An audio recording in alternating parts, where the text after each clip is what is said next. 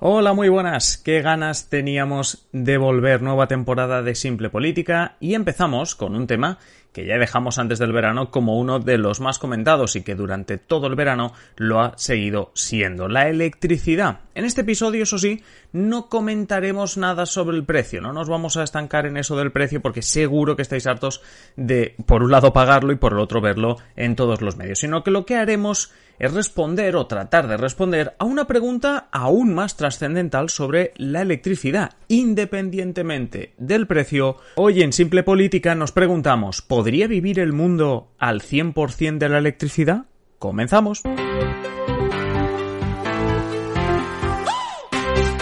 Sed bienvenidos y bienvenidas a una temporada más. Os habla Adrián Caballero. Esto es Simple Política, el podcast que trata de simplificar y traducir todos esos conceptos, estrategias y temas que están presentes cada día en los medios y que nos gustaría entender mejor.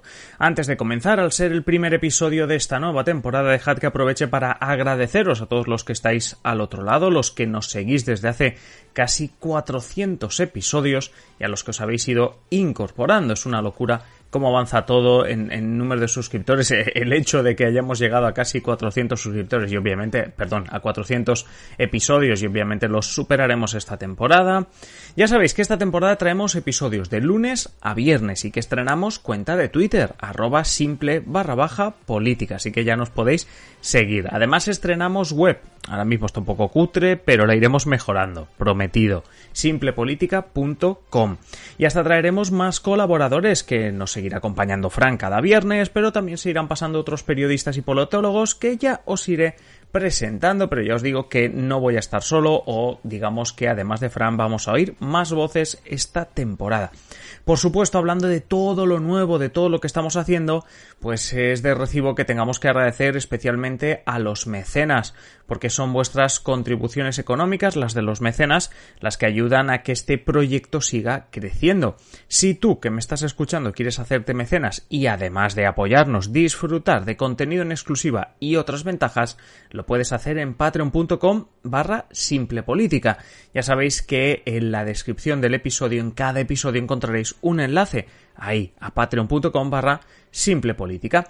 Y ahora sí, va que me enrollo mucho, vamos con nuestro primer tema de la temporada. ¿El mundo podría vivir únicamente de la electricidad?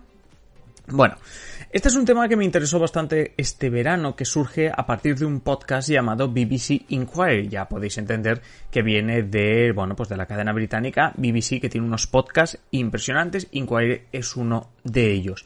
Cada episodio de este podcast lo que hacen es, es una cosa muy sencilla. Que además estoy pensando que a lo mejor algún día, si tenemos más mecenas y hay más tiempo para elaborar contenido, me gusta el formato. Es un formato muy sencillo, se lanza una pregunta, así genérica, importante, y se habla con diferentes expertos para tratar de darle respuesta. En uno de estos episodios precisamente se planteaban esta cuestión, si el mundo podría funcionar 100% de la electricidad. Y daban algunas claves que vamos a intentar resumir aquí. La primera de las cuestiones tiene que ver con la capacidad de dar respuesta a todas las necesidades de energía, es decir, a toda la demanda de energía y que ahora en parte pues se cubre con otras cuestiones que no son electricidad, como por ejemplo, yo que sé, la gasolina, por decirlo así, el carbón, etcétera. Bueno, además en cada país esas eh, demandas de energía son muy diferentes y habría que saber qué países pueden tener electricidad suficiente para dar respuesta y cuáles no. Sobre las diferencias, un, eh, ejemplo eh, que daban precisamente en este podcast. Por cierto, tenéis el enlace del podcast en la descripción del episodio, como casi siempre hacemos. Bueno, un ejemplo sobre las diferentes necesidades en el mundo. El Reino Unido consume casi 350 teravatios hora, mientras que Bangladesh, con una población más o menos parecida, consume 75. Solo para que veamos la diferencia entre diferentes regiones. Reino Unido casi 350, Bangladesh 75. El plan, ¿cuál sería el plan, no? Para, para, para depender 100% de la electricidad o vivir 100% de la electricidad. Es reducir la dependencia de los combustibles fósiles, esos combustibles fósiles como el petróleo, que son los que hacen, primero, que haya más contaminación Y segundo, bueno, pues que en este caso sean aquellos que tienen acceso o que digamos como recurso natural tienen más facilidad de extracción de ese petróleo y de esos combustibles fósiles, pues que al final acaben dominando la economía. Pero bueno, sobre todo por un tema de contaminación, el plan es reducir esa dependencia de los combustibles fósiles. Claro, Aquí ahí ya vamos a ir poniendo palos a las ruedas, ¿vale? Vamos a ir poniendo dificultades. Por ejemplo, solo el hecho de incrementar el número de espacios para poner placas solares, por ejemplo, imaginaros, tú quieres poner placas solares como para alimentar con la electricidad a, mm, bueno, pues buena parte de la población, y claro, aquí te vas a encontrar ya directamente con un problema, es vamos a buscar espacio para todas esas placas solares, o para los, bueno, molinos, por decirlo así, los generadores de energía eólica. Eso ya es complicadísimo, encontrar espacio suficiente para todo eso. Luego otra cosa que, que, también lo complica todo, transmitir y distribuir esa energía, ¿vale? Es decir, y llevar esa energía desde el sitio donde la estás, ah, bueno, mm, consiguiendo, por decirlo así, donde tienes la placa solar, hasta cada uno de los hogares, por decirlo así. Bueno, habría que hacer obras también en todas las ciudades. ¿Para qué? Para meter un montón de cables eh, por debajo del suelo, igual que ahora hay tuberías del agua, del gas, etcétera, etcétera. Bueno, pues habría que meter un montón de cables donde, por ejemplo, ahora haya una tubería del gas. ¿Para qué? Para incrementar la capacidad de las ciudades para poder transmitir toda esa energía. Luego hay otra cuestión también, otra dificultad, porque hay cuestiones tipo petróleo, tipo carbón, tipo, bueno, pues eh, lo que podáis pensar que se puede almacenar. O sea, tú tienes los barriles de petróleo, por decirlo así, ¿no? O el carbón, pues ya está, tú tienes ahí un silo con carbón. La electricidad no es muy buena para almacenar, es decir, no se deja almacenar bastante bien. Claro, cuando hay un pico de demanda debe haber suficiente oferta, ¿no? De la energía que sea, ¿no? hay un pico de demanda de energía. Bien, perfecto.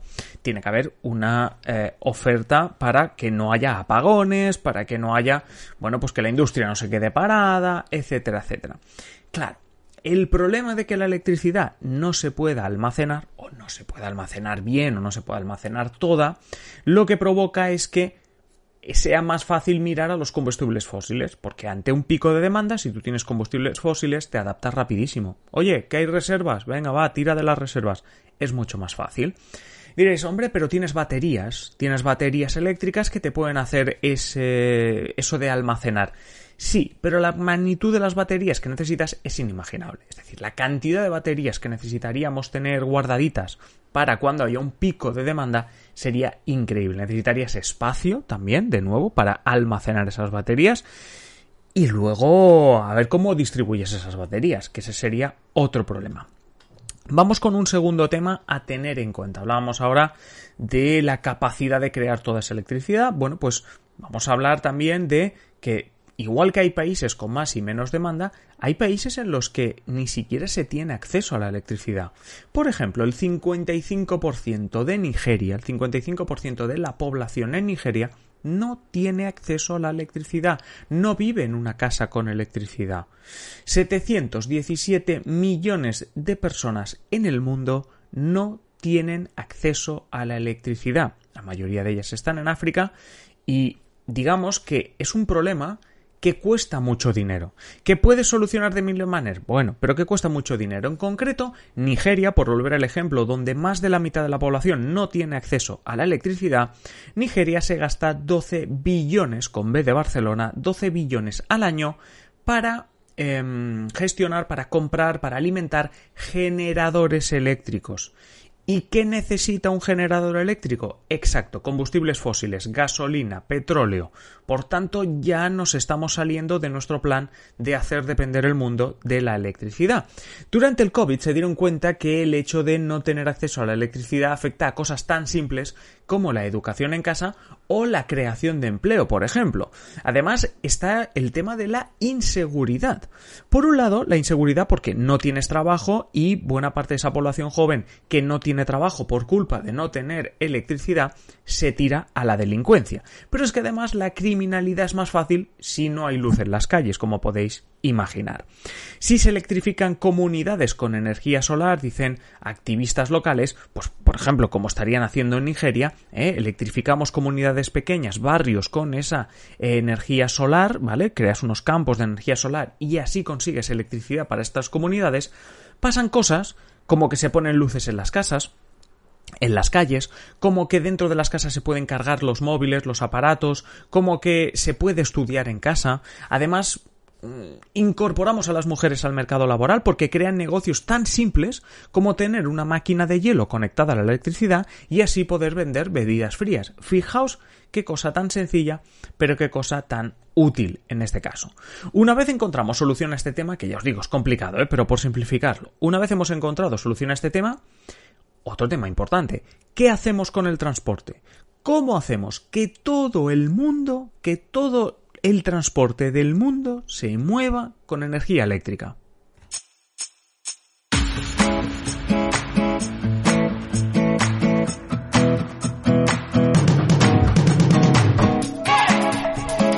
Vamos con un dato. El transporte es la principal causa de contaminación solo en Estados Unidos. Hay otros países que también, pero tenemos el dato de Estados Unidos. Si pensamos en coches eléctricos, lo vemos como una realidad, ¿verdad? Esto de los coches eléctricos, aunque no todo el mundo lo tengamos, coches híbridos, pero ¿Qué pasaría si hoy, de repente, hoy todo el mundo se comprase un coche eléctrico? Todo aquel que tiene un coche de gasolina, de repente dijese, pues mira, me voy al concesionario y me compro un coche eléctrico.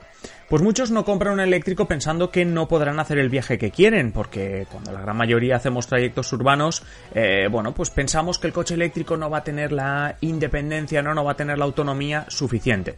En realidad eso se desmiente bastante fácil, precisamente en este podcast de Inquiry lo desmentían diciendo que la gran mayoría hacemos trayectos urbanos que tranquilamente se pueden hacer con un coche eléctrico. Pero volvemos al tema, ¿no? Imaginaros que al final convencemos a todo el mundo y todo el mundo se compra un coche eléctrico. ¿Qué pasaría?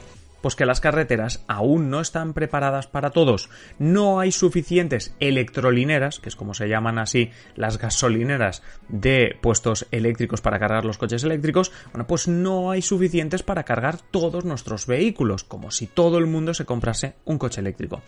Eh, además, las que hay no darían, por decirlo así, un servicio en un tiempo que nos parece razonable. Ya sabéis que hay eh, conectores, por ejemplo, domésticos que cargarían el coche en unas cuantas horas. Hay algunos supercargadores que lo hacen en 40, 50 minutos.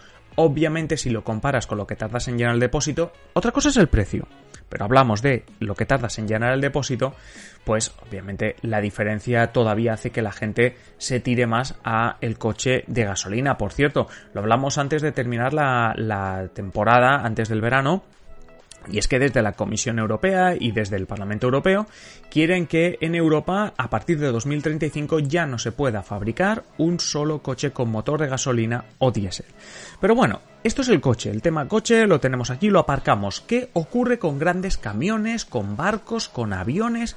Esto es lo importante, esto se puede mover con electricidad 100%. Pues los expertos son escépticos. Dicen que en el futuro cercano tendremos que mezclar diferentes fuentes de energía, como por ejemplo el hidrógeno con algo de electricidad. Bueno, para los aviones el escepticismo ya es máximo, porque las baterías que necesitarías para mover ese avión para que pudiese hacer el viaje son tan pesadas que es imposible que ese avión tomase altura, vamos, que directamente se pudiese mover. Si queremos que el transporte se mueva con energía verde, tendremos, como digo, que mezclar la electricidad con otras fuentes como el hidrógeno. Y por cierto, hablando del transporte, ¿qué pasa con la industria? Es decir, tenemos el transporte como un reto súper difícil para esto de hacer que el mundo se mueva 100% eléctrico. ¿Qué pasa con la industria? Es decir, eh, hablo de todo tipo, desde la industria más ligera a la fabricación de coches o a la fundición de acero. ¿Cómo conseguimos que todo eso se pueda mover con la electricidad? Pues, a ver, hay una cosa buena y una mala. La buena es que las formas de eh, energía verde para la industria ya existen. La parte mala es que esto es muy complicado de mover. Es decir, que la industria se mueva con eso es muy complicado. Algunas zonas del mundo tienen más recursos como sol, viento, etcétera, otras no tanto, pero em, la cuestión es que esto es complicado por un tema de temperatura. Cualquier proceso industrial necesita un uso intensivo, claro, de calor, de altas temperaturas. Para llegar, para llegar a esas altas temperaturas, pues te va a costar muchísimo con electricidad. Y hablo de las dos cosas. En tiempo, para que se caliente eso a la medida necesaria y en dinero. Porque claro, toda la electricidad que necesitas para calentar es increíble. O sea, va a costarte un montón de dinero y ya no digo por el tema de cómo está la factura en España, ¿eh? lo digo en general. Así que la energía que genera el carbón, por ejemplo, es más eficiente a día de hoy a nivel industrial, aunque suene irónico por el tema de contaminar y demás. Bueno, la cuestión, ¿qué necesitamos? En resumen, tecnología, buena geografía, inversión de dinero, voluntad política. Necesitas todo eso para poder mover el mundo al 100% eléctrico. Y hablando de mover, incluso con todo eso, habrá que esperar unos años hasta que un avión, por ejemplo, pueda ser 100% eléctrico, porque hasta ahora, a día de hoy, las baterías que necesitaría ese avión, repito, serían muy costosas, muy pesadas y, por tanto, ahora mismo es inalcanzable. Necesitamos mucha inversión y un cambio de mentalidad política y la electricidad a día de hoy no es una solución para todo, por tanto, si buscásemos la respuesta sería un ¿Se puede mover al 100% eléctrico? No del todo. Es decir, el mundo no del todo. Pero oye, eh, ¿Vosotros qué pensáis, no? Tú que estás escuchando esto, ¿qué opinas del tema? Podéis dejar comentarios en este mismo podcast, en nuestra página web, comentar el post en Twitter, si es que tenemos de todo, incluso hacernos llegar un correo a redacción arroba simplepolitica.com y ahí nos contáis lo que pensáis de este tema o nos pedís el tema que queráis.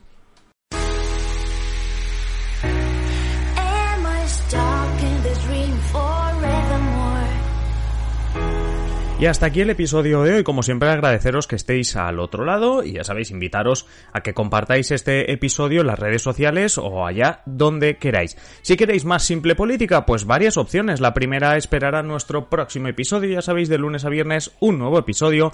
La segunda opción, pues que estéis atentos a nuestra página web, simplepolitica.com o a nuestro Twitter, arroba simple barra política. Y la última, la más interesante de las opciones, es que os hagáis miembros, os hagáis mecenas de Simple Política para tener contenido en exclusiva. ¿Cómo te haces mecenas de Simple Política? Pues tienes dos opciones. Si nos estás escuchando a través de ebooks, te vas al botoncito que pone apoyar y si no, tienes el enlace en la descripción de patreon.com barra simple política. Es así de sencillo. Te haces mecenas y disfrutas de un montón de contenido en exclusiva, no solo el que vendrá a partir de ahora, sino todo aquel que ya hemos publicado. Y nada más, simplemente deciros que paséis un feliz día y aquí estaremos en el próximo episodio. Un saludo.